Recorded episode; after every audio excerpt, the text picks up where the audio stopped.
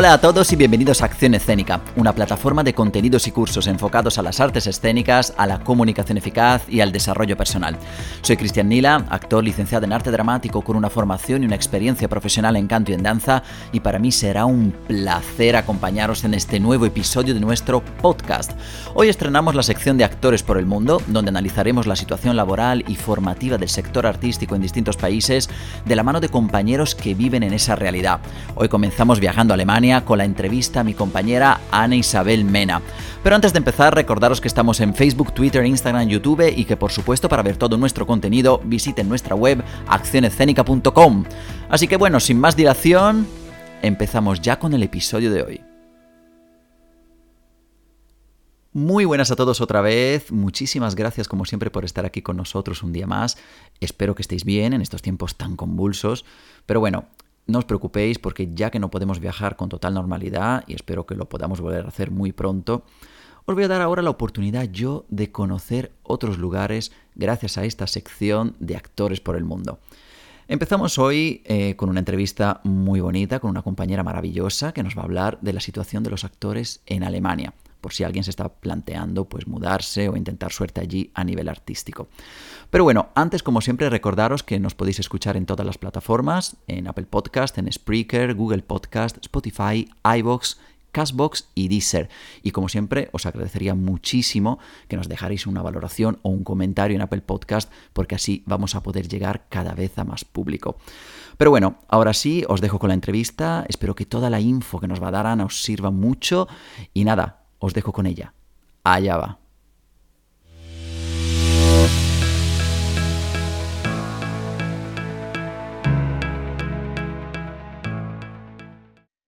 Hola Ana, ¿cómo estás? Hola Cristian, muy bien. ¿Y tú? Muy bien, aquí en casita, que tenemos que estar todos en casa, ¿no? Encerrados.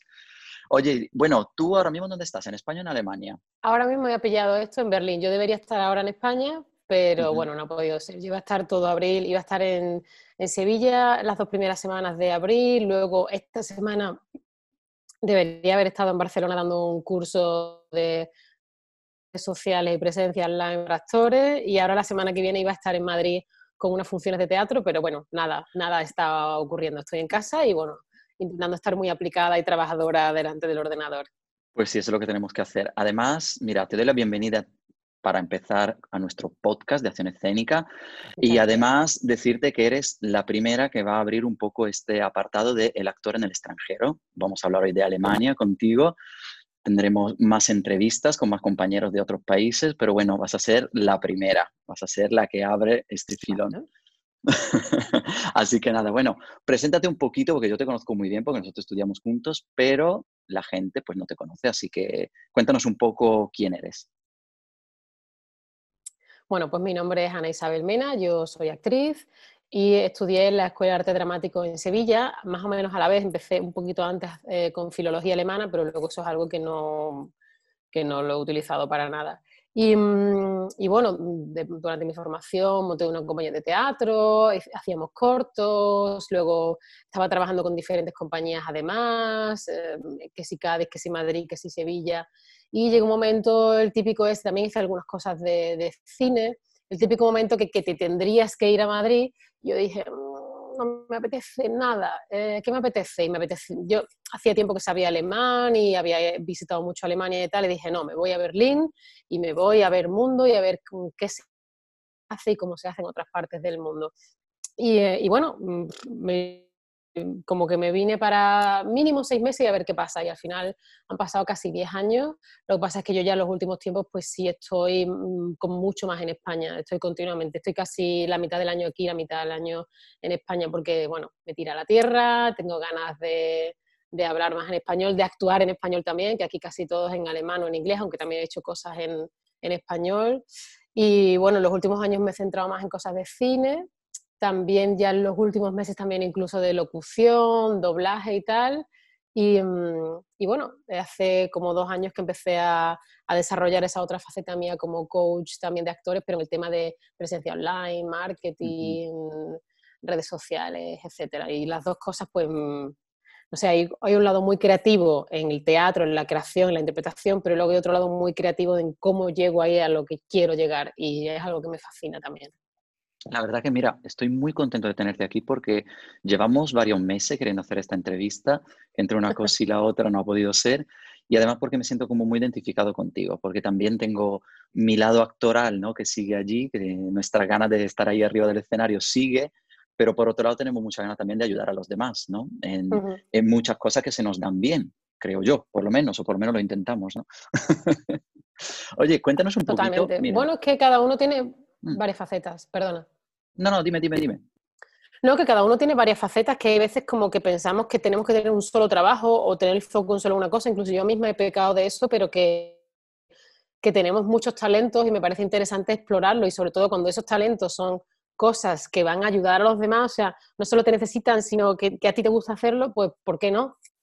Claro, claro, totalmente. Además, creo que con todo lo que está pasando vamos a tener que aprender a, hacer muchas cosas, no solo una. Así que viene todo muy bien. Oye, vamos a empezar ya con la primera pregunta en plan, vamos a meternos en, el, en, en la cuestión. ¿Qué diferencia ves tú que hay, para empezar, entre un actor en España y en Alemania? Así, lo primero. Yo creo que eh, el actor como tal, pues no, no tiene, como, como, artista no hay tanta diferencia. Lo que queremos es crear, queremos estar encima del escenario, queremos contar historias. Hay gente que se ha formado en escuelas estatales, gente que se ha formado en escuelas em, privadas. Yo creo que más bien es un poquito el mindset porque la misma estructura eh, de, teatro dentro de un país y de otro es diferente. Pero como tal, el actor, mm, el actor lo que quiere es quedar, ensayar, montar una cosa, tener representante, que le salga una peli. Y, yo creo que eso es, eso es lo que se huele y lo que se siente en todas partes, que no estamos tampoco mm, tan lejano, no, no, hay tanta diferencia de una nación a otra, siento yo.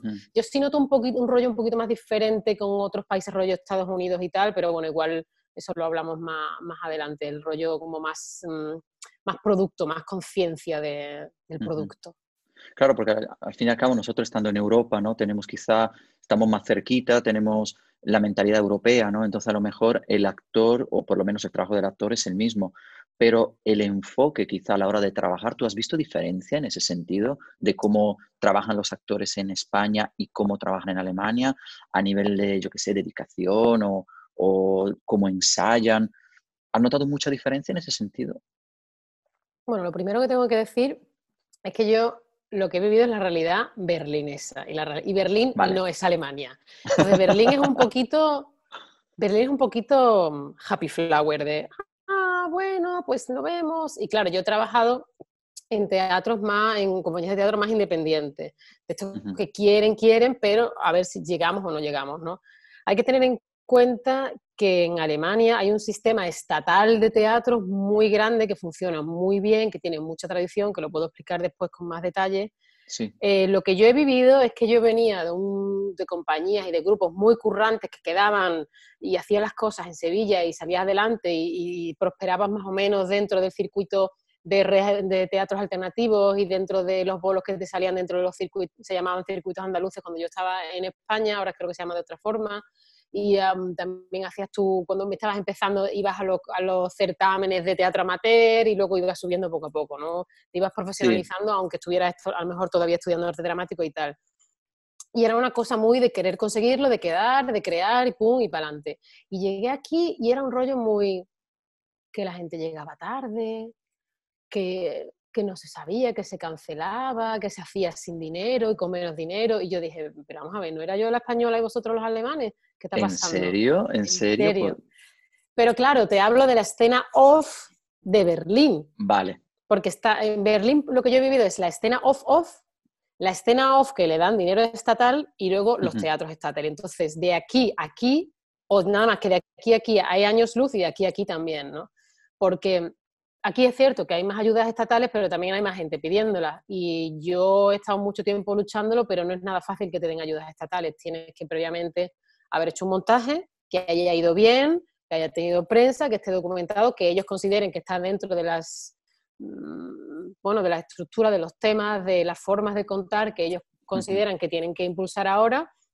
Y como te ha ido bien y lo has documentado, entonces ya pides la, ayuda para la segunda obra y a lo mejor te lo dan, a lo mejor no, pero, pero si piden ayuda 300 personas, pues seguramente 30 la reciban y el dinero que hay es limitado, aunque decimos, es que en otros lugares hay más ayudas, sí las hay, pero, a lo mejor, pero aún así es limitado, ¿no? Las ayudas que hay. Entonces eso sí ha sido una cosa un poquito frustrante porque ha sido difícil acceder a ayudas, si bien en algún momento sí las he recibido, pero yo también eso lo he notado en otros compañeros. Eh, eso es la escena off-off que empieza como de la nada. Y luego está la escena off que sí recibe esas ayudas, que cuando trabajas con ellos mejor porque hay un dinero, se hacen las funciones y tal. Lo que pasa es que hay veces como que se queda ahí muerta, se hace la obra dos veces, cuatro veces, ocho veces y se muere, ¿no? Como que falta un poquito de gira. Y luego están los teatros estatales que bueno, ya que los he mencionado varias veces, lo, voy a explicar. Mira, Alemania hay que tener en cuenta que viene de una situación histórica diferente, porque si bien España como nación tiene casi 500 años, bueno, más de 500 años, pongamos los reyes católicos y como, mm. como inicio de, entre comillas, España como nación, ¿no? cuando se unen los dos reinos de, de Castilla y Aragón, y también una cuestión muy eh, geográfica, ¿no? De esto es, vale, Península Ibérica, Portugal y España, punto. Pero en la historia de Alemania, las fronteras para acá, para allá, para arriba, para abajo, no había un rey, sino que estaba, habían diferentes, había diferentes principados, ¿no? Entonces, cada uno de esos principados, cada uno de esos nobles querían tener un teatro y querían tener un teatro para ir, para verse, para dejarse ver, para el pueblo, bueno, supongo más bien para ellos, ¿no? Pero, pero hay que tener en cuenta que como había muchos reinos diferentes, cada uno de esos reinos, en cada una de sus capitales tenía un teatro. O sea, ponte que había el reino de Sevilla, el reino de Málaga, el reino de Cáceres, el reino de, Madrid, el reino de, Galicia, el reino de Cataluña, ponte que hubiese un montón. O sea, ponte que en vez de ser España, fuesen los reinos de las diferentes comunidades autónomas, para hacer así un paralelismo.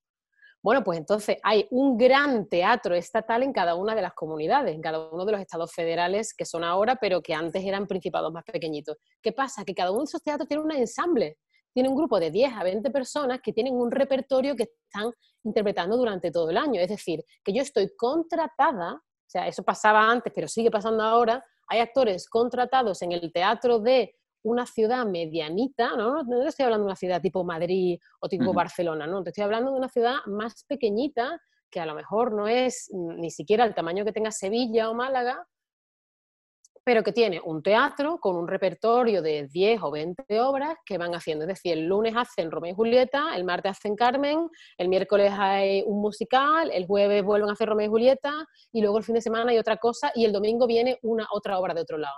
o sea, que es una maravilla. Es una maravilla, porque, porque... un actor está contratado, bueno, sin comillas, está contratado, pero además de estar contratado, está haciendo diferentes obras a lo largo de un año o dos años de contrato. Por supuesto, el repertorio se va renovando a, lo largo de los años y también se hacen infantiles, se hacen musicales, se hacen lecturas. Está como mucho más abierto todo. También aquí hay mucha más cultura del audiolibro, del, del radioteatro. Entonces, el panorama es diferente, por lo tanto, aquí sí puedes como aspirar a un eh, trabajo fijo, entre comillas. ¿Qué pasa? Que a lo mejor estás cinco años en una ciudad y luego te tienes que ir cinco años a otra. Pero bueno, la posibilidad de un trabajo pseudo fijo está. Es que nosotros realmente, porque claro, aquí en España, como tú bien sabes, al final los teatros no tienen esa compañía estable. Por ejemplo, en Italia, ya lo, veremos también en otro podcast cuando hablaré con un compañero de allí, pero en Italia también existen los teatros estables que cada ciudad tiene y por lo tanto cada ciudad tiene su escuela en ese teatro, tiene su compañía, tiene tal.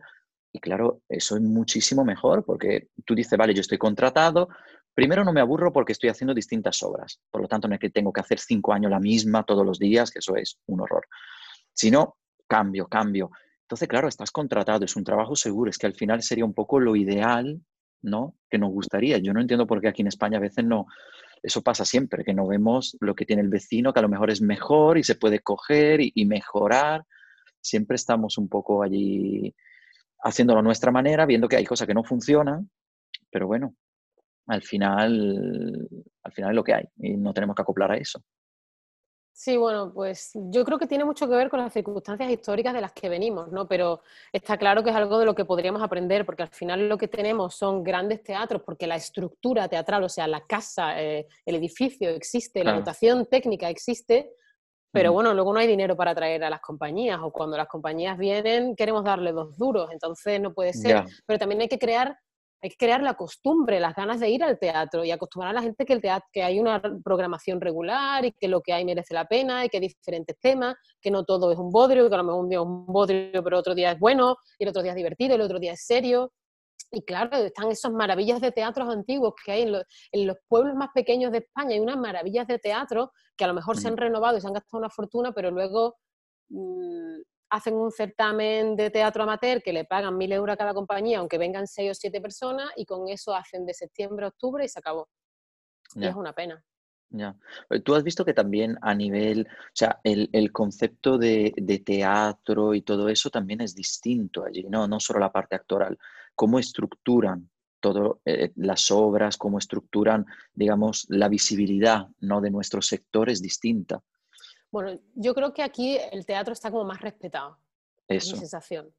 Y que, mm, que, aquí, por ejemplo, podemos tener gran respeto por grandes figuras del teatro y la televisión así como más antiguas, pero, mm. pero que hay gente que es de teatro y que se sabe que es de teatro y que a lo mejor han hecho cuatro o cinco pelis, pero que, que son personalidades, ¿no? Y que la gente va al teatro porque no es que no sé quién hace el papel de tal en la obra tal de Brecht, ¿no? Y van a verla, ¿no? Y es como, ah, bueno, no, no, voy, hoy voy al Berlín Ensemble porque actúa no sé quién y no sé quién hace de madre coraje. Es como, ah, esta persona es famosa y a lo mejor una señora de 80 años que sigue haciendo de madre coraje, ¿sabes?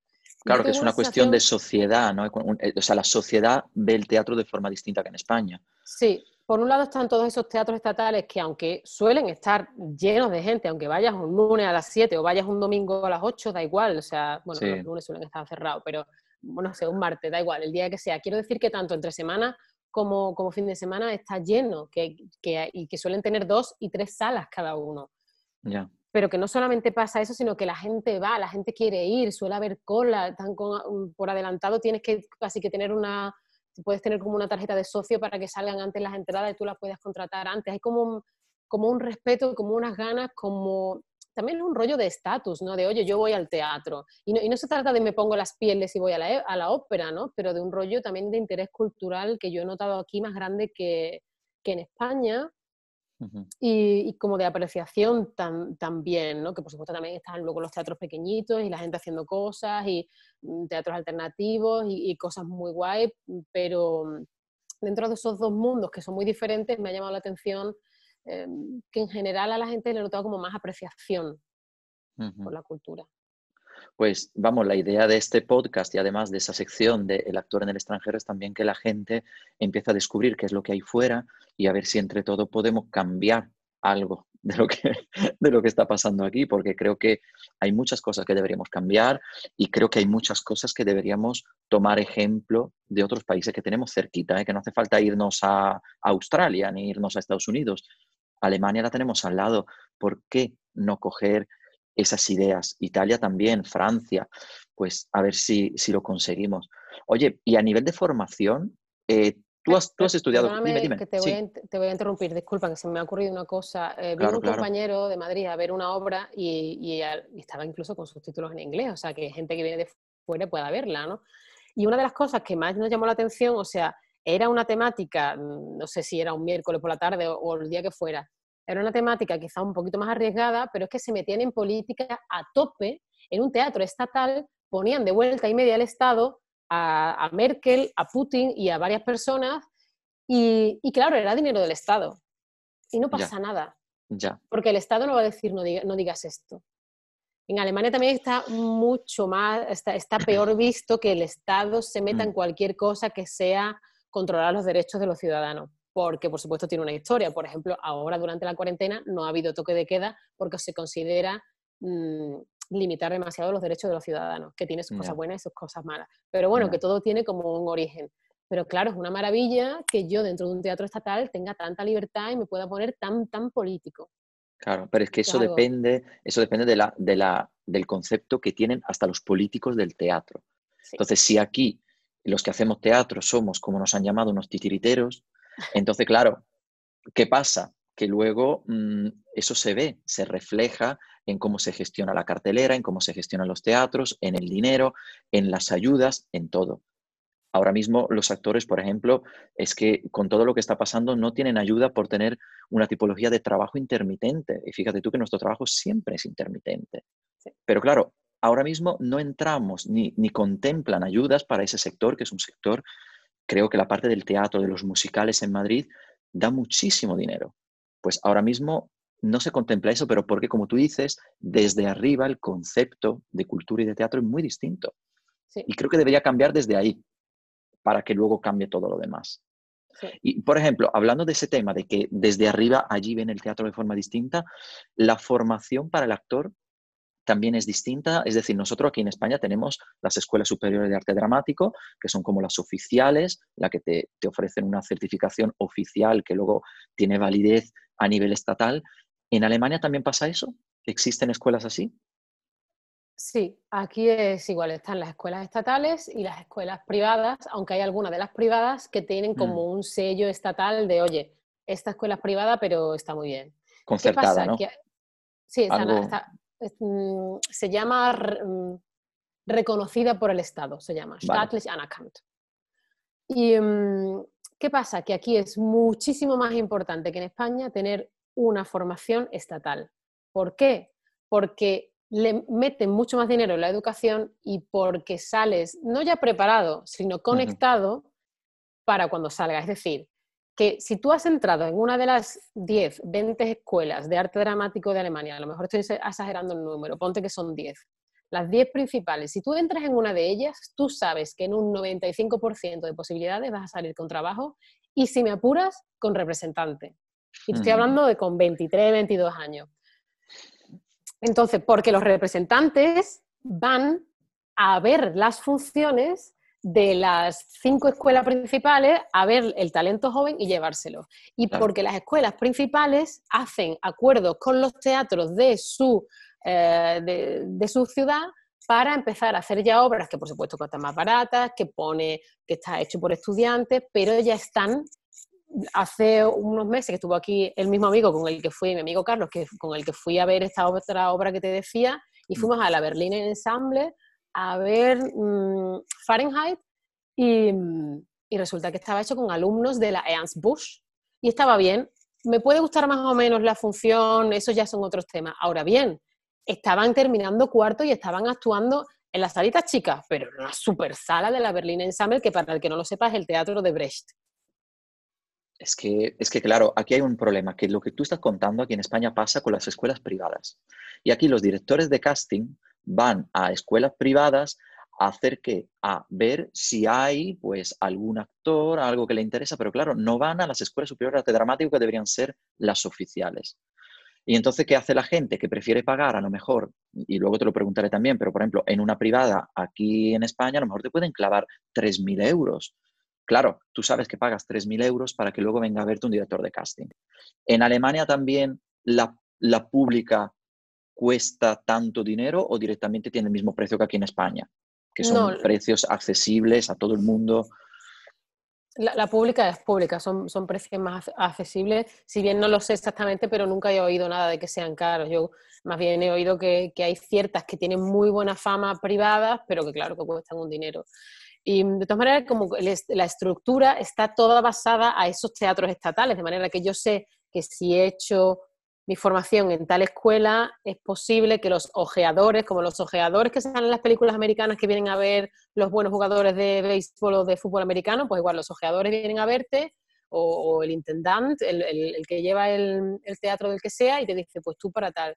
Incluso eh, dentro de, la parte del paro, dentro de la parte del INEM, hay una parte dedicada a los artistas. O sea que si no has estado en una escuela estatal, porque entonces es automáticamente, si has estado en una escuela privada, como que para entrar en una especie de agencia de representación estatal, como decir, aquí están los actores que reconocemos que están formados, mm, tienes que hacer una prueba.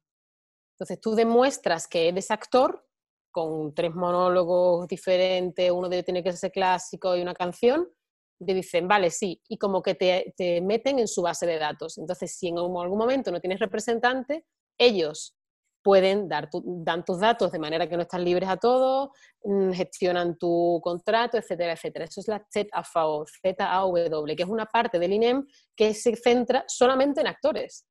Entonces, claro, si hay un teatro de mm, Villanueva del Río y otro teatro no sé dónde, que de Chinchón, que están buscando una actriz de 20 a 25 que cante y baile, meten en la base de datos y te salen 40, mm, no sé, las que te salgan, que estén buscando trabajo.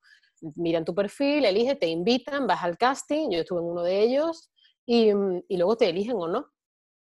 Pero es una cosa estatal. O sea, un repre se lleva un porcentaje, pero si estás en la ZFAO, en esta ZAV, eso no se lleva nada porque es estatal. Claro, no van a hacer tanto por ti, porque no están ahí pendientes de ganar un dinero, pero está.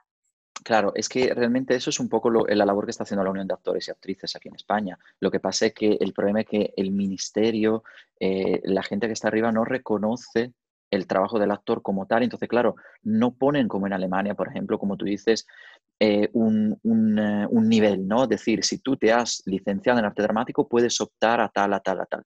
Aquí directamente hay algunas compañías más profesionales que sí te exigen tener la licenciatura en arte dramático, pero realmente en España el problema es que nadie exige absolutamente nada para trabajar. Yo puedo haber hecho un curso en la escuela de teatro de mi barrio y directamente eso vale. Y a veces ni eso. Y de hecho lo que está pasando aquí en España, que no sé si a lo mejor estás al tanto, que claro, que hay hasta directores de casting que cuando tú eres actor y te pones en contacto con ellos para un casting, te dicen, no, no, no, es que mm, eres actor, yo estoy buscando a alguien que no sea actor. Entonces, a mí me ha pasado y digo, es que me, parece ya de chiste que yo ahora no pueda presentarme a un casting porque soy actor. Se puede presentar el que no lo es. Y eso, eso, a ver, yo creo, yo creo que aquí hay dos cosas. O sea, por un lado, una cuestión de, de gusto, de me gusta el estilo más natural o voy a un rollo reality. O sea, hay, hay, hay, diferentes cosas. Hay gente que le gusta trabajar con los actores, que a mí personalmente me parece complicado porque he estado en sitios donde han dicho, no, no, lo vamos a hacer con los actores y ha sido un desastre. Habrá, luego hay gente que pum y que sale muy bien. ¿eh? Em, una cuestión de estilo. Luego el rollo reality, que es mucho más barato que hacer ficción, es muchísimo más barato. Claro. El rollo, pues yo llego y hago como que nos peleamos y como no estamos peleando, pero luego nos liamos otra vez, pues buen rollo. Eso está por un lado.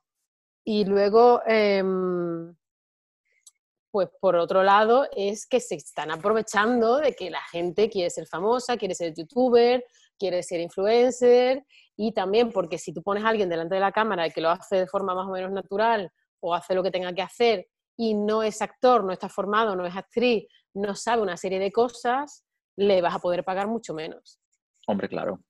Por eso digo, que quieras yo entiendo, yo entiendo perfectamente que si una persona dice yo quiero una persona de barrio, por supuesto que claramente si tú vas a coger en un barrio a una persona de barrio, te lo hace como tú quieres, porque ese es el efecto que tú quieres crear. Pero también es cierto que con eso hay que tener cuidado, porque entonces los actores, ¿para qué estamos? Entonces, eh, creo que allí es verdad que hay, hay opiniones, ¿no? De si yo lo prefiero, yo no lo prefiero, pero creo que si, si hay una profesión hay que eh, intentar cuidarla y por supuesto yo no digo que no haya que coger a, una persona que a lo mejor te ha dado ese perfil, pero que tú eh, directamente bloquees a que un actor no se pueda presentar a un casting por ser actor, eso ya me parece como el límite de la parodia, ¿no? Sí, pero ahí nosotros mismos, o como cuando ves un, cuando ves un anuncio de mínimo 80.000 seguidores, eh, por favor, actores ah, que no tengan representante. Ya tú sabes que tú ahí no te tienes que presentar, porque no es un casting serio. La pregunta es, ¿tú quieres trabajar con esta gente? La respuesta es no, no quieres trabajar con gente que no quiere trabajar con actores. Y no quieres trabajar con, con gente que quiere actor sin representante, porque está claro que se van a aprovechar de la situación. Y como está tan claro, es que directamente, pues sí, nos enfadamos, pero luego esa persona de barrio te puede hacer muy bien esa persona de barrio, pero no va a tener una serie de cosas, no va a tener herramientas, no va a tener un saber estar en set, no va a tener una serie de cosas que si te hacen falta el actor te las puede dar. Entonces, claro, tienes cosas buenas, tienes cosas malas. Eso es así. Oye, y a nivel formativo, hablando un poco de eso, que estamos hablando un poco de la formación y, nos vamos porque nos encanta, a nivel formativo, estas escuelas, ¿tienen más o menos las mismas asignaturas que, las escuelas superiores de arte dramático de España? ¿Tienen más? ¿Son cuatro años como aquí? ¿Son menos? ¿Cómo se estructuran? Es poco más o menos lo mismo. Mm. Em, a mí me ha parecido también una cosa muy, cuando lo he vivido con compañeros, em, como muy intensa, como muy de boom, boom, o sea, como, como yo lo viví cuando yo hice arte dramático. Luego, por ejemplo, nuestra, escuela era también muy intensa, o sea, nosotros dábamos clase de 9 a 3, comíamos y yo estaba de 4 a 9 en la escuela ensayando todos los días, vamos. A lo mejor primero un poquito menos, pero a partir de la segunda mitad de primero, a partir del segundo ya, mi padre me llamaba a la de intercambio, que venía a cenar y luego si además, si además tienes una compañía de teatro, te mueves un poquito, yo, nosotros, yo con mis compañeros Carlos Isaac, que hacíamos cortos y, teníamos una compañía, pues claro, es que yo estaba, yo salía de la escuela a lo mejor a las 8 y me iba a ensayar hasta las 12, o sea, burradas. Bueno, lo que quiero decir es que estábamos mucho tiempo en la escuela. Luego yo he hablado con gente ahora que por lo visto ahora no están así, pero lo que yo he vivido en cosas Mm. con gente que está estudiando en escuelas ahora aquí es que también es como muy intenso, muchas horas, mucha preparación y tal. Luego hay cosas diferentes, por ejemplo, mm, como que a lo mejor no es un año una persona todo el tiempo, sino que van más por bloques y son diferentes, em, diferentes eh, profesores, pero también son los diferentes planes, que si Bolonia para arriba, Bolonia para abajo, que yo ahí ya me pierdo. Y también diferentes como, como, momentos históricos, ¿no? Por ejemplo, nosotros, que dimos dos años de danza, el segundo año de danza era flamenco, que está muy bien, pero aquí hay un, rollo muy de claqué, que es un rollo como más americano, que también creo que está llegando a España en los últimos años, pero bueno, también es un rollo de tradición, de cosas que se llevan, etcétera. Sí, yo creo que, bueno, es verdad que tú sabes que las escuelas de arte dramático de España en general, al final cada comunidad autónoma tiene su, o sea, tienen que regirse, digamos, por, un, por una cosa central, pero que al final el tema del flamenco es una cosa puramente de Andalucía. Me imagino que en, el norte de España no darán a lo mejor flamenco como, como danza en tercero. Es cierto que ahora aquí en España eh, las escuelas de arte dramático se han acercado un poquito más al grado universitario. Entonces, ahora hay créditos, cosa que nosotros no teníamos, por ejemplo, hay asignaturas optativas también, que son que tú puedes elegir si hacer a lo mejor interpretación eh, delante de la cámara, eh, voz para musical. O sea, hay eh, cosas muy interesantes, eso es verdad, pero han quitado, han quitado, por ejemplo, flamenco sí está, pero creo que es optativa. Es decir, hay, ha, ha habido algún cambio que nosotros ya hemos salido hace unos añitos. Pero todavía creo que la escuela, por lo menos aquí, sigue estando como en tierra de nadie, ¿no? Y entonces esta, es, una escuela superior de arte dramático, tienes eh, lo mismo que un grado, pero, o sea, te da la licenciatura, por lo tanto tú te puedes presentar a másters y a lo que tú quieras, pero luego no se considera dentro de la universidad. Es como una cosa rara, ¿no? ¿Y allí en Alemania pasa lo mismo? o están dentro de la universidad? Se consideran universidades al 100%, la gestiona la universidad. Ahí me pillas tú un poco porque no estoy mm. tan informada, pero sí recuerdo a esta compañera decía, no, no tengo uni. O sea, yo no decía tengo uni, yo decía tengo escuela. Cuando iba a filología iba a la universidad o a la facultad, pero cuando iba a la escuela decía escuela. O sea, nosotros estamos en un rollo eso, o sea, en España mm. la, nuestra formación es una formación profesional dentro de la ESO, pero que luego tiene un título universitario. Y aquí universidad. Lo que pasa es que yo creo que tendrán un reglamento diferente porque no están dentro de las... Esta que yo te a la que yo me refiero no estaba dentro de la Universidad de Berlín o de la Universidad de Humboldt ni nada. O sea, tendrán una reglamentación externa, aparte que yo desconozco, pero, pero sí, desde luego me pareció muy completo, muy en detalle, muy abierto y luego también muy cerrado, de, o sea, muy abierto de al principio de ver muchas cosas y luego centrarse mucho, sobre todo había muchos profesores que estaban en activo, que eso yo lo he echado de menos en, mi formación. Sí, eso es verdad. Y, una cosa, cuando nosotros salimos de la escuela, ¿no? que siempre es lo mismo, ¿no? Sales de la escuela y dices, ¿y ahora qué? Y claro, aquí en España siempre nos quejamos de que es que no nos dan trabajo a las caras nuevas, o bueno, tenemos menos posibilidades, ¿no? Ahí en Alemania le dan más posibilidad a un actor Nobel o una persona que, recién sale de la escuela tiene alguna, alguna ventaja o le dan la posibilidad de presentarse o estar en una base de datos. Bueno, antes sí lo has comentado, ¿no? Que quien se licencia tiene su, quien tiene su licenciatura se va, lo meten en una base de datos, pero en general las caras nuevas tienen más visibilidad o les ayudan de alguna manera. Eh, yo creo que si has estudiado en una de esas mm, escuelas estrellas, seguro. Y luego, en general, las caras nuevas, sean de 20 años, sean de 50 años, hay una gran diferencia. Los directores de casting eh, siempre buscan niños o jóvenes muy jóvenes. Eso siempre, esas caras nuevas siempre van a tener mucha oportunidad. De hecho, si te fijas en las páginas de Facebook, de Instagram y tal, cuando de los directores de casting o cuando mandan un email, buscan niños o gente muy joven o perfiles muy, muy, muy concretos. Buscan un español, pero que de origen asiático, pero que mida más de 1,90, pero que toque el violín. Si no, no, como que no hacen un casting público porque lo tienen interno. Entonces, el problema de las caras nuevas es el problema que tenemos todos siempre, que a la hora de sacar adelante un proyecto para que te den la ayuda, para que te digas que sí, la cadena o eh, eh, la empresa de streaming que sea, mm, sea cual sea de las que hay ahora, pues siempre necesitas como un impulsor. ¿Qué pasa? Que ahora con, los nuevos eh, servicios de streaming, sea la, que tú quieras, les da un poquito más igual cuán famoso sea. ¿Por qué? Porque aunque seas muy famoso en España, luego esta, mm, esta, esta, serie se va a ver en Turquía, se va a ver en Suecia, se va a ver en Canadá y no te conoce ni tu padre. Entonces da igual. Por eso les da igual si la gente es más famosa o no. Entonces, a nivel de cadenas, a nivel de películas, yo creo que sí tiene un poco más de relevancia y sobre todo en ciertos temas de publicidad también para estos servicios de streaming internacionales que hay. Pero por lo general, eh, yo creo que por eso está habido también un auge, aparte porque está creando mucho, muchísimo contenido, yo creo que uno de los motivos por el que está habiendo un auge de que actores que habían, dejado, que habían sido famosos y habían dejado de trabajar, ahora trabajan o que no estaban trabajando, trabajaban un poquito y ahora lo trabajan mucho. Porque es que a esa gente le da igual. Ya te digo, si yo soy muy, muy, muy famoso en España, que ni puedo salir a la calle, en Japón no me conoce nadie. Y lo hemos visto, grande ejemplo es los actores de la Casa de Papel, ya no son estrellas nacionales, ni nacionales y conocidas en Latinoamérica. No, es que los conoce todo el mundo. Claro, claro. No, yo creo que aquí en España está pasando lo mismo. Lo que pasa es que aquí la gente todavía le cuesta mucho darle una oportunidad ¿no? a una persona no conocida. Es como que prefieren tirar de lo bueno, mejor lo, lo, lo, bueno conocido que lo malo por conocer, ¿no?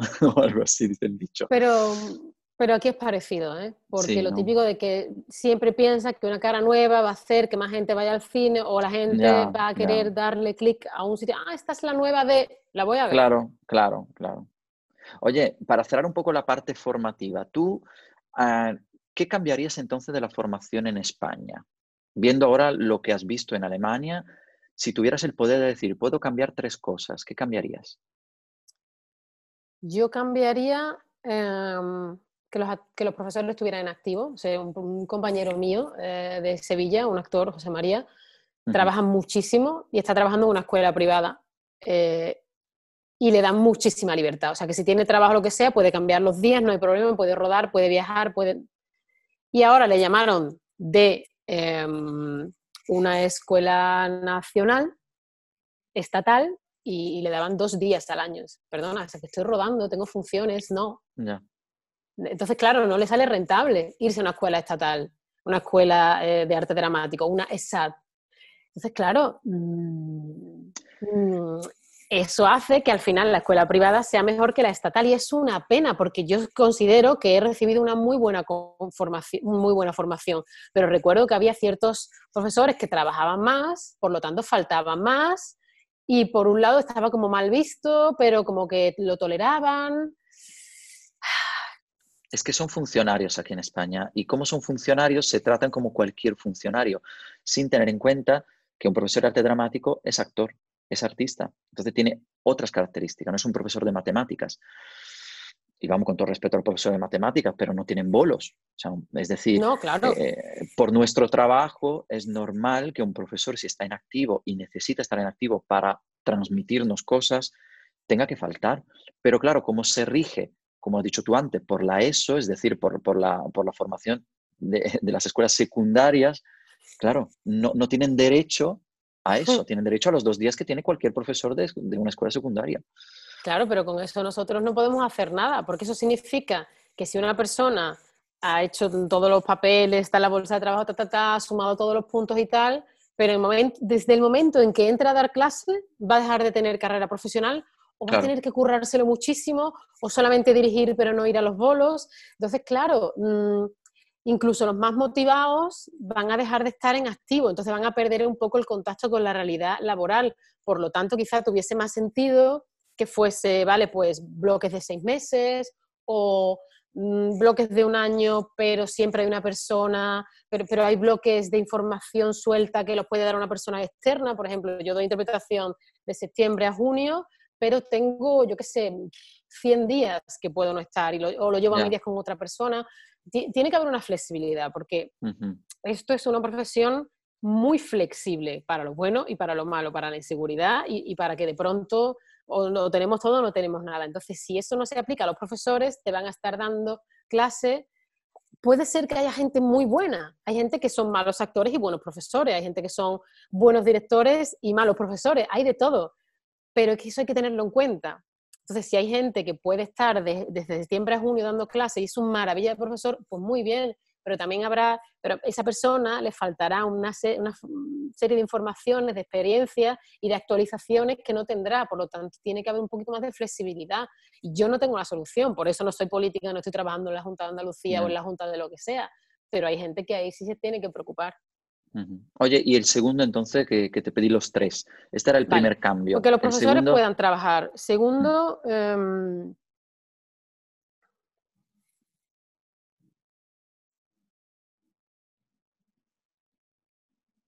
Y si no la dejamos para después, ¿eh? que sin problema. pues estoy pensando. Es que eso ha sido lo, lo, primero que se me ha ocurrido. Ah, yo creo que sería fundamental que hubiese más acuerdos con teatros.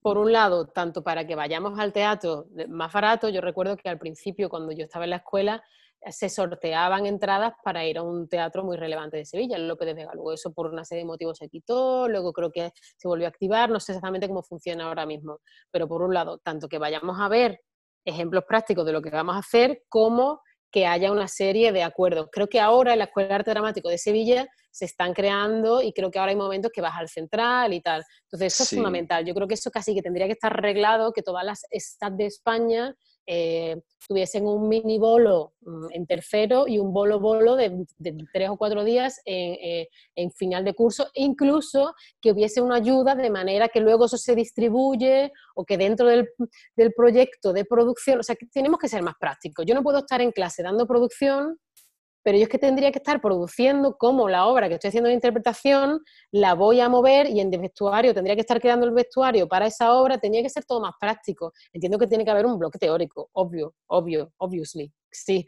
pero la vida real es que yo creo que ahora tienen prácticas, ¿vale? Entonces, como prácticas, a lo mejor tú, para poder tener la licenciatura, tienes que hacer una cantidad de horas de práctica, a lo mejor en una compañía de teatro o, en dirección, por ejemplo, o ayudando en el teatro tal. Es cierto que ahora ha entrado con el tema Bolonia, ha entrado un poco esa, esa obligación, ¿no?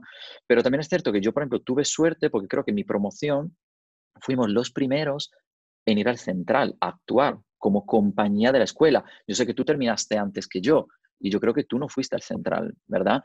Al, bueno, el central, nosotros hablamos del central como si fuéramos amigos, pero la gente que nos está escuchando de América no sabe lo que es el central. El teatro central es uno de los, es, digamos, el teatro de, teatro contemporáneo, hacen un montón de obras de, todas las compañías que vienen de Europa y es como el, teatro más importante de, Sevilla. Y entonces, bueno, más importante, por lo menos a nivel... Es que me atrevería a decir que tiene de las programaciones más relevantes de toda Europa. O sea, hay cosas que vienen a Sevilla que no van a Barcelona. Y hay veces que es más, incluso, ahora está un poquito más arreglado que tiene que haber cosas andaluzas, cosas nacionales, cosas internacionales, pero he visto maravillas que venían de Australia, que venían de Canadá, que venían de Bruselas. Y, y, el Teatro Central tiene una de las mejores programaciones mundiales que yo he visto en mi vida. O sea, eso, eso me ha formado a mí, me ha abierto la cabeza para posibilidades que, eso no lo tienes en otros teatros, que, en Sevilla hay muchos teatros, pero para mí, yo, del Central Forever, vamos. Por eso digo, yo tuve la suerte y que además fuimos los primeros en, tercero y con el taller de final de curso en cuarto también fuimos al central. Entonces fue como la promoción que abrió un poquito las puertas al central y ahora creo que sí los chicos van, es decir, en cuarto, en tercero, ahora no sé bien, pero, pero es verdad que todavía haría falta un poquito más de convenciones, ¿no? De acuerdos. Y la tercera, venga, tercer, la, tercera. Eh, la tercera cosa que yo cambiaré de las escuelas de arte dramático regladas de lo que yo conozco, las privadas, las, estatales, todas en realidad, es que nos preparan mucho en interpretación, el drama, mm, pero luego yo, yo puedo tener mucho drama dentro y puedo estar muy preparada para decir un texto, pero luego no sé ni hacer un currículum, ni mandarlo, ni tengo presencia online, ni sé cómo buscar representantes, ni sé si me voy a Madrid o no me voy a Madrid. Mm, ¿Cómo se hace esto? ¿Cómo consigo entrar a trabajar en un teatro? ¿Cómo consigo ponerme en contacto con un director? ¿Cómo consigo escribir a un director de casting? Eso no se hace nada. No hay nada de marketing, no hay nada de conciencia de, de, yo soy un producto, yo me tengo que vender y estamos muy, rollo, muy en el rollo bohemio de yo es que soy artista. Sí, sí, yo soy artista y lo que hago tiene un valor maravilloso y lo que estoy haciendo es arte pero también pago el alquiler y pago mi IVA y hago la declaración de la renta y también quiero comer. Uh, quiero comer. ¿Qué pasa? Me quiero poner ropa y no estoy hablando de que necesitemos ser todos millonarios, ¿no? Estoy hablando de que es un trabajo tan honrado como cualquier otro, curramos como los que más, curramos gratis más que nadie en este mundo, pero es que es porque no sabemos vendernos y hay muy poca conciencia de eso. Y hay veces que si te pones a decir, y suena todo como muy americano, como muy capitalista, y yo creo que hay que diferenciar. O sea, yo tengo una obra de teatro, es un producto, pero es que yo con mi cara bonita y con mi arquetipo y con mi todo, soy un producto también y tengo que ser consciente. Claro, es que no, aquí hay mucho concepto de artista y el artista es artista, pero claro, sales, al, terminas la carrera, sales y dices, ¿y ahora qué? porque yo de mi cara bonita de artista no puedo vivir si no sé cómo entrar en el mundo laboral. Yo, ¿sabes? Siempre lo comparo eso con, con el autoescuela, porque cuando tú vas a la autoescuela eh, te enseñan a conducir, la teoría, todo muy bien, pero ahora se me pincha la rueda en carretera y yo no sé cómo cambiar una rueda. A mí nadie me ha explicado, y yo creo que a nadie de lo que nos están escuchando, yo creo que no te explican cómo cambiar una rueda. Y tú dices, vale, ¿ahora qué? Es lo mismo, o sea, es que son cosas tan prácticas que creo que es fundamental que te lo expliquen, sí, en cuarto, tú eres actor, vas a salir el año que viene. Así funciona un currículum, así funciona un videobook, así funcionan los representantes, los directores de casting. Tú eres tal, te tienes que promover de esta forma. Estos son los canales, esto es el sindicato. O sea, la unión de actores, y ya hablaremos después, es que yo, que formo parte de la unión de actores, vamos a dar charlas a los chicos, pero porque nosotros llamamos a la escuela y le decimos, oye, vamos a dar una charla. La escuela debería llamarnos y decir, la gente de cuarto necesita una charla, porque van a salir el año que viene, necesitan estar sindicados. Ahora, hablando un poco de todo esto, el tema casting, vamos a ver un poco el, tema casting. ¿Cómo funciona? ¿Qué diferencia hay? ¿Están abiertos? Eh, ¿Solo están cerrados con representante? Un poco como aquí. ¿Cómo has visto tú? ¿Qué diferencia has visto en ese sentido? Lo veo más como en España. Lo veo mm. más que, sí, que hay algunos abiertos, pero que la gran mayoría, más bien que el director de casting tiene una serie de, agencias de representación, una serie de repres con las que trabaja más y le preguntan a ellos. Entonces, tiene que ser que estén buscando un perfil muy concreto para que lo abran. Además del banco de datos que te dije, está tal, aquí hay un rollo como Spotlight en Reino Unido, un poquito el rollo B-Book en España, pero mucho más allá, que empezó, que se llama filmmakers.de, que es lo típico de que te buscan por campo. O sea, tú, tú dices lo que hablas, cómo lo hablas, cuánto mide, cuánto pesa, color de pelo, mm, eso, habilidades y tal. Entonces, lo típico que decía antes, estoy buscando un actor que sea español, pero que sea asiático, pero que mida más de 1,90, pero que toque el violín y hable francés sin acento. Entonces tú lo buscas por campos y te sale la lista de gente. Así, por ejemplo, me encontraron a mí y me llamaron para el casting de, El Olivo, de Iciar Boyain, a través de, de esa plataforma De esas plataformas, claro, puedes encontrar gente mucho más y gente más nueva porque las puedes buscar por parámetros, lo cual es maravilloso. Y eso en España no existe y creo que sería muy, muy interesante. ¿Qué pasa? Que ha llegado un momento que en, Alemania hay cuatro de esos, de esos portales. no te estoy hablando del estatal, el estatal es un rollo más, mm, estos son los actores que hay. Yo te hablo de, búsqueda por campo, con todas las fotos puestas, con el videobook, con todo. Eso lo tiene la Unión de Actores, porque además han hecho un cambio muy bueno este año a nivel de web y todo eso. Y es cierto que hay una sección que además tú desde tu casa puedes actualizar, que antes no, antes teníamos que mandar las fotos, la tenía que actualizar ellos. Ahora tú tienes tu, tu ID, tienes tu contraseña, entra, pone todos tus datos, tu currículum, tus cosas, y para los directores de casting tienen esa plataforma. Ellos se meten, ponen actor eh, o actriz que hable alemán, que mida tanto, que tal, tal, y les sale todo eso. Eso lo tiene ahora mismo la Unión de Actores, pero es algo muy reciente. ¿eh? O sea que, y luego está Vibook, pero Vibook no lo veo todavía como tan desarrollado, creo que se ha quedado un poquito ahí, no sé. Em, Hombre, es que lo que me estás diciendo de la Unión de Actores es lo ideal, es un poco también lo que se está planteando en la Unión de Actores de aquí de, Alemania, porque, porque al final nos sacan los duros, porque yo tengo que pagar 100 euros por filmmakers, 100 euros por Schauspieler Videos, 100 euros por eh, Cast Forward y 100 euros por, bueno, Cast, Cast Upload ahora mismo es gratis, pero no sabemos lo, pero claro, son, y luego si además si quieres tener la IMDb Pro, ¿cuántos son? 120 dólares, entonces claro, entre unas cosas y otras, nada más que en gastos de presencia online son 500 euros al año para un actor que quiera estar bien presente en Alemania. Entonces me parece mucho mejor estar sindicado y que dentro de mi perfil de uno de actores, pues yo tenga eso. Es que es una maravilla. Y luego ya se hacen el trabajo de ponerse en contacto con directores de casting, es genial. Claro. Oye, ¿y allí hay un sindicato nacional también, igual que aquí? Sí, lo hay y yo creo que incluso es más joven, es más reciente que, el español. Ahora bien, los veo tan bien organizados, es una cosa. Hay una vez al mes, hay una reunión, hay como Stammtisch, que es como, mm, como la reunión que se hace todos los, los, primeros lunes de cada mes. Hay una en Colonia, otra en Múnich, otra en Hamburgo, otra en Berlín, hay varias, creo que hay cinco o mm. seis. Y esos días se hablan de temas concretos, normalmente son abiertos, incluso para los que no están sindicados, para gente que no paga anualmente, y hay otros que son cerrados. Hay veces que invitan a directores de casting, a veces que invitan coach, a veces que invitan productores, a veces que invitan hay un montón de temas diferentes. A veces que, hablan de temas de papeleo y de renta, y hay veces que directamente hay un director de casting que está hablando de una cosa en concreto. Y está muy bien porque te vas, vas allí, ves a la gente, y por supuesto siempre estamos los mismos. O sea, a menos que haya un director de casting, entonces aparece todo el mundo, obviamente.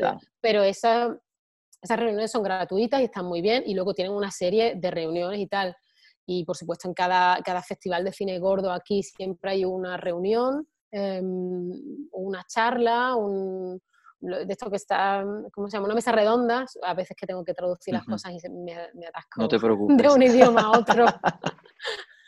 Nos lo dices en alemán y así hacemos también podcast de, de idiomas. Eso, eso. Bueno, una podiumsdiscusión se llama, una discusión en podio, es decir, está la gente en un podio hablando, creo que en español se dice una mesa redonda, o charlas y tal pero yo los veo muy, muy a tope en todos los temas de cuando esto no es justo, cuando no está contemplado qué tal, cuando hay que darse de alta pero no es suficiente, cuando me han bajado los precios de pago tal. Están muy, muy en pie de guerra en el sentido positivo, en el sentido de que lo están luchando mucho y, mm, y de verdad, por ejemplo, cuando tú entras, eh, cuando tú eres, estás indicado, tú tienes derecho a una hora de, creo que es media hora de asesoría de, del abogado, por ejemplo, yo me iba, iba, a firmar con un representante y le, mandé el contrato y me dijo, está todo bien, excepto este punto y este punto que tiene que estar así. Esta persona también vino mm, una vez a una de estas reuniones mensuales y dijo, pues como ha cambiado la ley de no sé cuánto, tenéis que tener en cuenta tal y cual. Entonces, yo los veo muy, muy, muy a tope, la verdad, y harán que se han unido con otra unión que había que era como más teatral, luego se han unido con la de los actores de doblaje, y claro, mientras más gente hay, más fuerte, más fuerte están. Hay gente muy, muy comprometida y muy, muy dándolo todo, porque luego los que están arriba ni, siquiera cobran por estar luchando por nosotros. Aquí, por ejemplo, está, pasando lo mismo, y la Unión de Actores y Actrices está, está haciendo muy buena labor, porque además... Em, está haciendo más o menos lo mismo. Nosotros aquí tenemos la asesoría jurídica, tenemos a veces charlas con directores de casting, todo eso. Es verdad que hay cursos que sí son de pago, pero tienes un descuento. Luego hay cursos gratuitos. Ahora mismo, por ejemplo, con todo lo de la cuarentena, también están haciendo cursos online, por ejemplo, que eso está muy bien. Y luego se han asociado a el Sindicato de Actores de México, por si algún actor de España va a México, ahí tiene su sindicato, entonces está protegido por si necesita algo, lo que sea.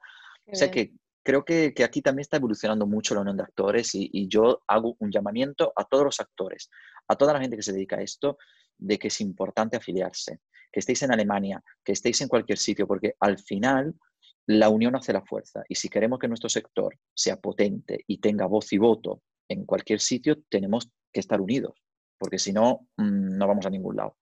Sí, porque si no, no podemos andar quejándonos de cómo está la situación, porque hay una serie de personas que están dispuestas a luchar, pero si no las apoyamos, ¿cuánto, ¿cuánto dinero es al mes? Es muy, muy poco. Es que son 11 euros al mes. 11 euros que es una noche, vale, pues una noche no voy a tomarme lo que se estila aquí en España, una tapa, ¿no? es, es que es una, una, copa con una tapa casi, pero es que mm, eh, es muy, muy poco dinero para todo lo que se lucha y, nos queda mucho por luchar porque somos un, gremio de gente que está como muy visible, pero la gente no tiene ni idea de cómo funciona esto, porque luego todo el mundo se mete y te quiere decir, pues la que salía no sé quién podrías haber sido tú. Es como, vale, la gente ignora tan absolutamente cómo funciona nuestro gremio. Entonces, es muy complejo este, este oficio y sobre todo es muy diferente a todos los demás oficios. Por lo tanto, los políticos y las entidades no tienen ni idea. Tiene que haber gente que tiene muchas más ganas que a lo mejor que tú y que yo de lucharlo y que están ahí luchándolo. Y lo están luchando por ti y por mí. Hombre, 11 euros al mes no es nada. Porque es 11 que y, 15 o lo que sea, es decir, es que 15 euros, porque no, si fueran 100 euros al mes, como tú me estabas hablando antes de las plataformas, te no, no, perdón, al año. al año, esas plataformas son al año, al año. Sí, sí, sí. Claro. Pero vamos, así también se acumula, porque si son cuatro o cinco. Claro, Pero bueno, lo, que quiero decir es que si la unión de actores hace que te paguen mejor por cada día de rodaje y por cada función que hagas y estás protegido y es, y es, ilegal que luego te contraten de tal manera o de cual manera, es que has superado esos, esos 11, 12, 15 euros que has dado. Claro, es que yo, por ejemplo, me pasó una vez que me contrataron para un evento y yo tenía un monólogo larguísimo, es decir, estaba yo solo en el escenario, era como una hora de espectáculo y claro, eh, la, el mismo, la misma productora me preguntó, bueno, eh, ¿cuánto, ¿cuánto vas a cobrar para esto? ¿Cuánto te tenemos que pagar? Claro, yo en ese momento me quedé un poco pillado porque digo, bueno, no sé a nivel real cuánto puedo pedir. Pues ya nada, llamada a la unión de actores, y yo le, le, hablé un poco del trabajo que iba a hacer y por, por convenio me dijo, tú tienes que cobrar esto, esto y esto, menos no cobres. A partir de aquí le puedes ofrecer lo que tú quieras, pero menos no. Claro, es que a mí una información así, ¿quién me la va a dar? Ningún abogado sabe de nuestro trabajo. Y allí hay abogados especializados en, en cuestiones laborales nuestras que nadie conoce. Y tengamos en cuenta que mientras más fuerte sea la unión, mientras más fuerte sea nuestro gremio, más respeto va a tener, por lo tanto, menos gente se va a atrever a hacer cosas en contra. En Estados Unidos, SAG-AFTRA es tan fuerte que nadie se atreve a hacer algo en contra. O sea, si te pillan que has mostrado un anuncio cinco minutos más de lo que dijiste, bueno, te empapelan y el actor le llega una pasta. Entonces, como todo el mundo está apuntado y el que no está apuntado es como que no es actor, y además, si no me equivoco, en Estados Unidos una productora no puede contratar a nadie que no esté afiliado a la Unión de Actores, me parece. Sí, hay una serie de cosas. O sea, si las producciones tienen que tener como el sello de, vale, SAC AFTRA ha dicho que sí, que guay. Y si te metes una producción que no está aprobada por el SAC AFTRA, eh, seguramente pidan actores no sindicados, pero porque les van a pagar mal y porque hay una serie de seguros que no van a estar. O sea, si tú quieres una mm. producción profesional, tiene que tener ese sello, entre comillas. Ese sello, claro. Es lo que se, debería de intentar aquí, pero como tú dices, hace falta mucha unión y hace falta sobre todo que, sea fuerte, sea potente. Y eso lo conseguimos si todos los actores, por lo menos los que se dedican profesionalmente a esto, se afilian. Eso creo que es fundamental.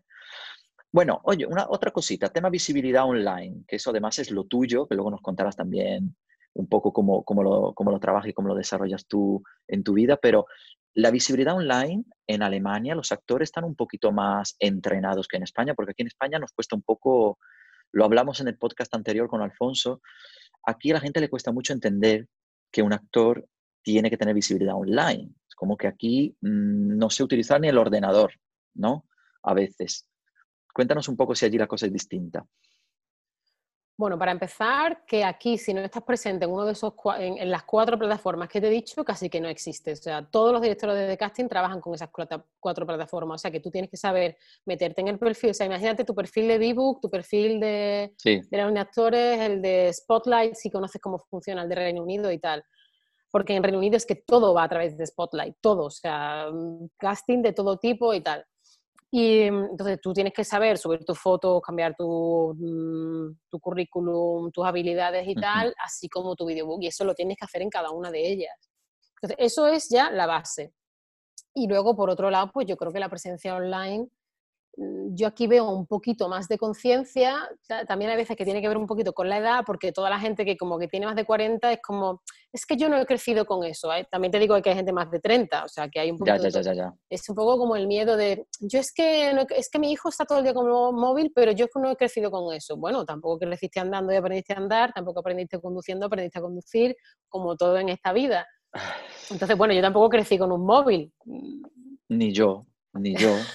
son, parecemos muy jóvenes, pero tan tan jóvenes no somos. Nos mantenemos bien como el buen vino, pero... Somos eh, la generación antes de que todos seamos cyborgs. Sí, yo la verdad tengo, tengo una lucha y, siempre lo digo con el tema de mm, decir que la, la nueva tecnología es mala, ¿no? El concepto de está todo el día con el móvil.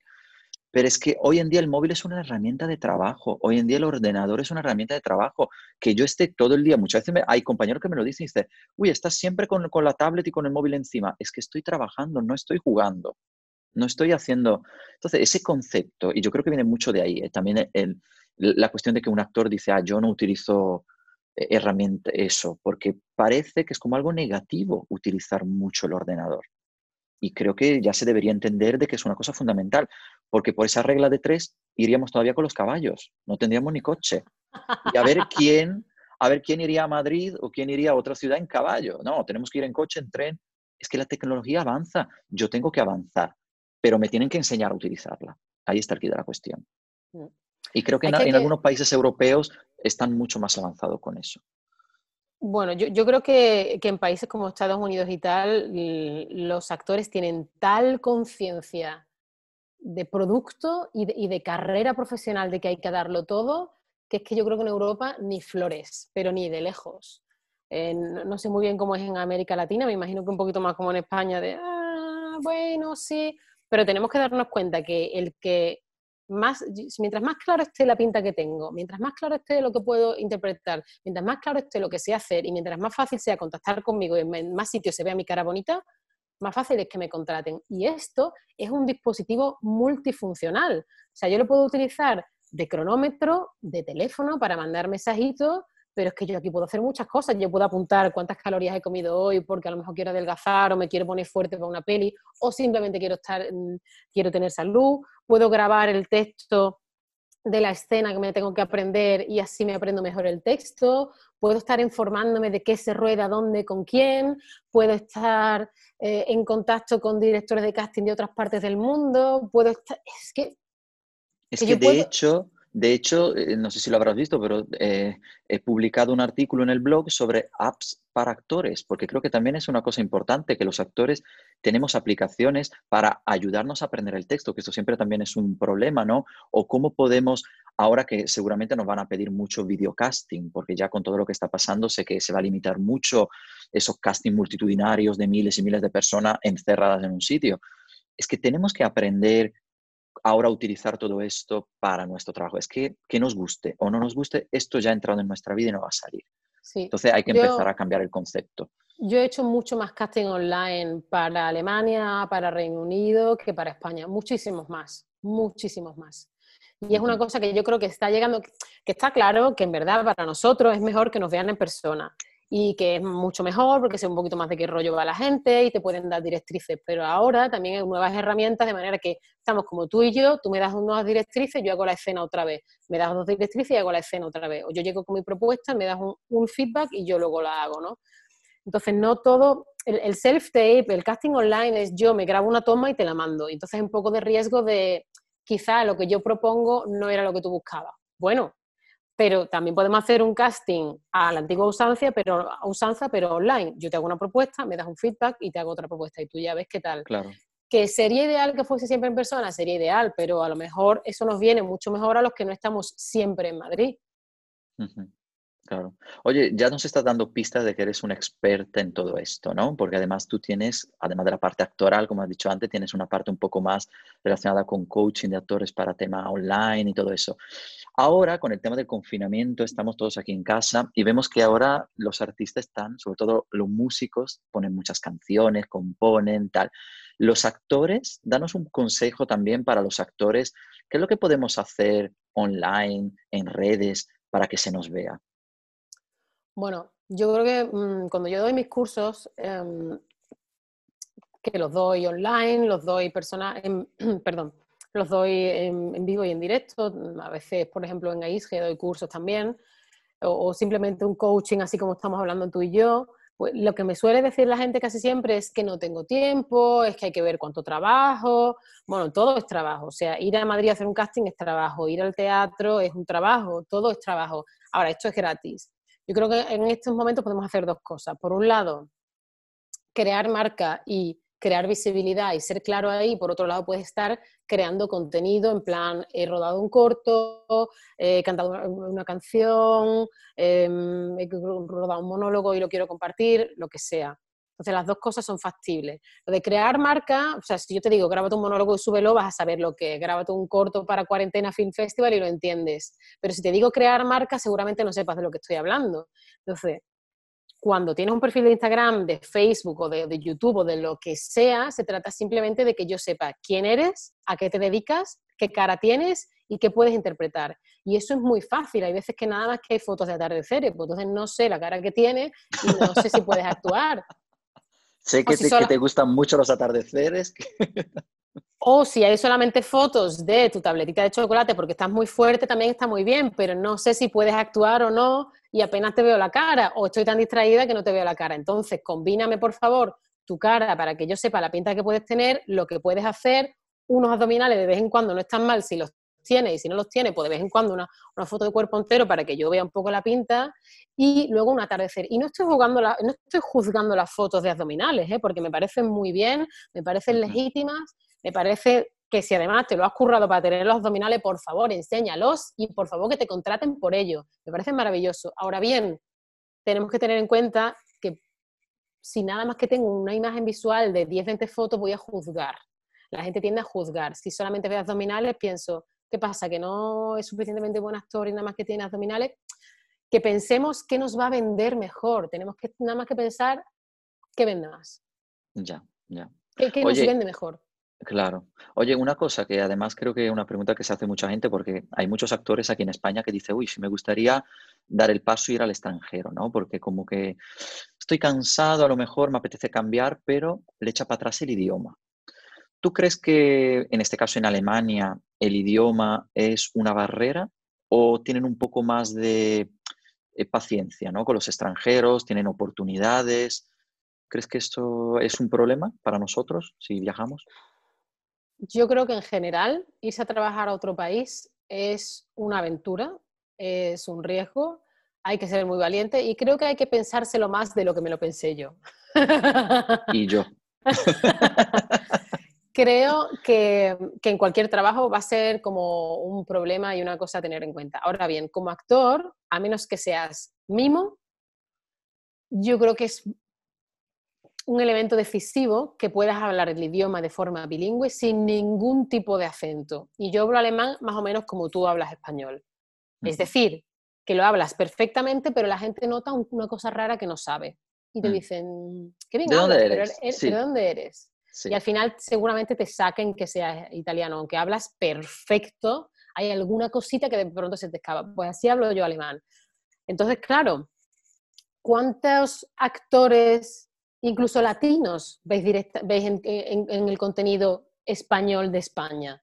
Pues prácticamente nada. El argentino por aquí, un peruano por allá, mm, hay muy poco. De hecho, de hecho hay muy poca diversidad de un asiático una persona eh, negra. Es que hay muy poco, hay muy, muy poco. Es que además, además creo que es un problema, por lo menos en nuestro caso, porque como tú dices, lo hablamos perfectamente, hay un detallito y a veces cuando dicen, bueno, buscamos actor italiano, yo me presento y me dicen, pero tú no eres italiano. Digo, sí que lo soy. Claro, es que cuando buscan actor italiano quieren un actor italiano con un acentazo que se note que es. Ser posible que vayas haciendo así. Claro, entonces buenos días a todos. No, claro, entonces nosotros estamos también como eh, parecemos nativos, pero hay algo que no nos hace nativos y tampoco somos de donde venimos porque no tenemos ese acentazo de donde venimos. Claro, que por un lado hemos trabajado mucho quitarnos el acento, pero por otro lado luego cuando llego a doblar a no sé quién de Narcos me dice, eso es muy poco acento, necesito más, y como que lo tengo que hacer todo lo que he estado perdiendo, ¿no? Claro. Pero al final en ficción, si eres guiri, eres guiri. Y digo guiri aplicado a todo el mundo. Si eres guiri vas a ser, seguir siendo es tu guiri. Perfil, es tu perfil hay que darse cuenta que no estamos en el punto de Estados Unidos de diversidad, de color y de, sonido, de acentos, como, como, vemos en series tipo Anatomía de Grey y compañía, que hay gente de todos los colores, formas, lugares y de todo. Hay gente más, hay poco, pero hay gente un poquito más gordita, hay gente... Que no pasa nada. No pasa nada, porque es la realidad de la calle. Y la realidad de la calle es que hay un latino, que hay un guiri, que hay una persona asiática, hay un poquito de todo, y hay gente de color también. Entonces, por favor, que sea pronto la realidad de lo que vemos en el contenido que consumimos. No es la realidad, por lo tanto, yo te diría como actor que antes de irte a otro lugar del mundo a vivir, si quieres vivir de lo tuyo, te lo pienses. Creo que es muy difícil, que puedes tener suerte, Creo que es una cosa enriquecedora durante seis meses, un año, dos años, pero creo que si de verdad quieres trabajar, es complicado. Bueno, oye, complicado pero no imposible, porque si nosotros lo hemos hecho y estamos en ello, pues quiere decir que se puede, pero es verdad que es mucho trabajo y es verdad mm. que, que, no me puedo ir de un día para otro y decir, bueno, a ver, voy a Inglaterra y ya me cogen de actor y ya trabajo. No, Además, hay países que aceptan más el idioma, que son un poquito más tal, y hay otros países que son muy estrictos con el idioma. Entonces creo que, eso es verdad. Oye, estamos llegando al final de nuestra entrevista. Yo, yo seguiría hablando aquí contigo porque me estoy pasando pipa. Pero eh, cuéntanos un poco. Tú sabes que Acción Escénica tiene mm, como una parte un poco intrínseca del tema de la importancia de la interpretación en nuestra vida personal, ¿no? Siempre hablamos de, de temas relacionados con la profesión. Pero a ti, eh, mm, como, como Ana Isabel Mena, ¿qué te ha aportado estudiar interpretación y artes escénicas en tu vida personal? Yo creo que me ha dado, bueno, aparte de un grupo de amigos, de conocidos maravillosos, ¿no? Aparte de eso, yo creo que me ha dado una conciencia muy grande, corporal, Mm, de, cómo me muevo, de cómo hablo, de, cómo ando, de cómo bailo, de, mi postura, o sea, fundamental. Y también mm, psicológica o, si lo quieres decir, espiritual, ¿no? de, cómo soy, de cómo no soy, de cómo eh, puedo filtrar una serie de cosas, de cómo me dejo influir. Y yo creo que esa mirada introspectiva tanto para lo físico como para lo no físico que tenemos los actores, le vendría muy bien a la gente en general, porque al final los actores como que conocen muy bien la mierda que tienen dentro y la tienen que conocer porque si no, no podrían trabajar. yo creo que eso mm. es una cosa que, que, nos hace ser muy conscientes y mientras más conscientes seas de quién eres, cómo eres, de qué pie cojeas, mejor o más puedes avanzar en la vida. Y yo es algo por lo que estoy muy agradecida, la verdad. Aparte de que, claro, cada vez que hago que me enfrento a un personaje nuevo, aprendo cosas, no ya históricas, sino, sino de mí o de, o de cosas que estaban en mí que yo no sabía. Y, es una manera de estar enriqueciendo Autoconocimiento. constantemente.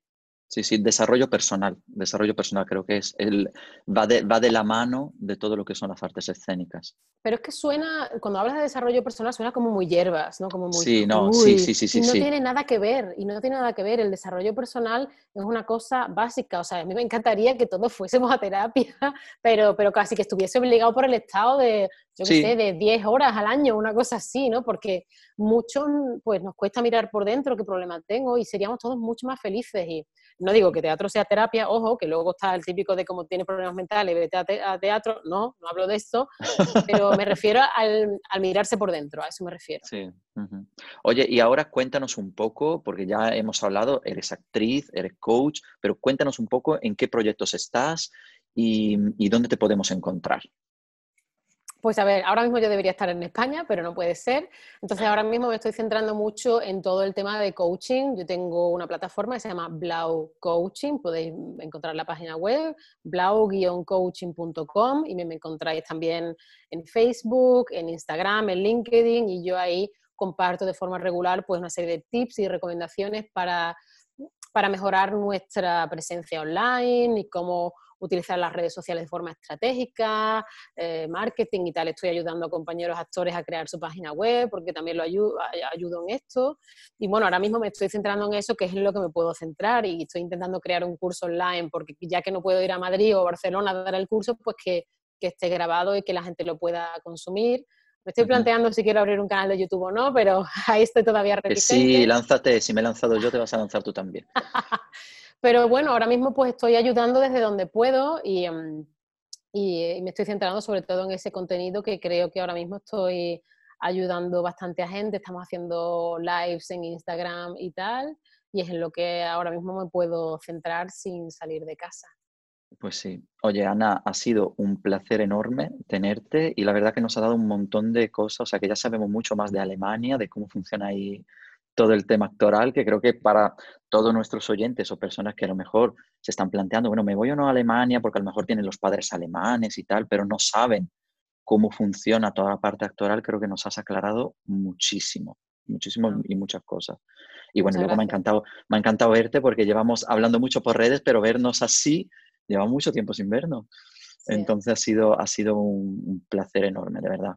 Muchísimas gracias. a ti. Yo también tenía muchas ganas de, hacer esta entrevista contigo y de compartir lo que sé, porque eh, yo a veces que pienso, qué pena todo lo que sé ahora no haberlo sabido hace 10 años. Si yo hubiera tenido este podcast, si yo hubiera tenido esta información hace 10 años, bueno, yo hubiese enfocado todo de una forma muy diferente, ¿no? Yo hubiese sabido una serie de cosas que no, que no sé ahora.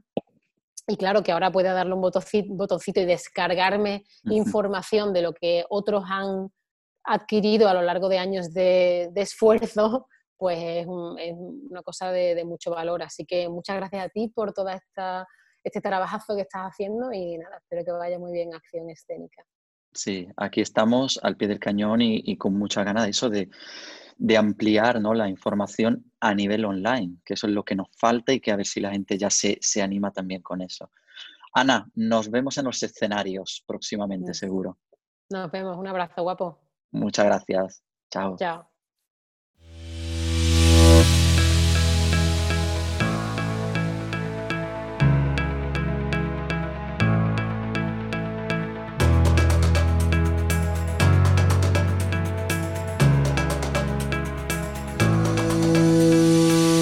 Bueno, hemos viajado hoy a Alemania de la mano de nuestra querida Ana Isabel Mena ha sido un viaje cortito, pero espero que a todo el mundo le haya parecido interesante conocer la situación artística en Deutschland. Porque oye, quién sabe, a lo mejor algún día vamos a necesitar saber desenvolvernos por ahí. Pero bueno, de momento, daros las gracias como siempre por habernos escuchado y recordad, podéis suscribiros a nuestro canal en todas las plataformas, iVoox, Spreaker, Apple Podcast, Spotify, YouTube y Google Podcast. Os recuerdo, por supuesto, que podéis dejarnos una valoración o un comentario en Apple Podcast y que si tenéis alguna duda o si os apetece pues darnos vuestro feedback sobre nuestro contenido, también podéis mandarnos un mensaje y chatear conmigo en directo en nuestra web accionescénica.com. Si os ha gustado este podcast y nuestro canal en general, no dudéis en compartirlo en vuestras redes sociales para que todo el mundo pueda aprender con nosotros y así poquito a poco crear una verdadera comunidad, la comunidad de acción escénica. Nos vemos en el próximo episodio. Aquí un servidor se despide como siempre. Muchas gracias y recordad a expresar y a transmitir que es vida. Un abrazo a todos.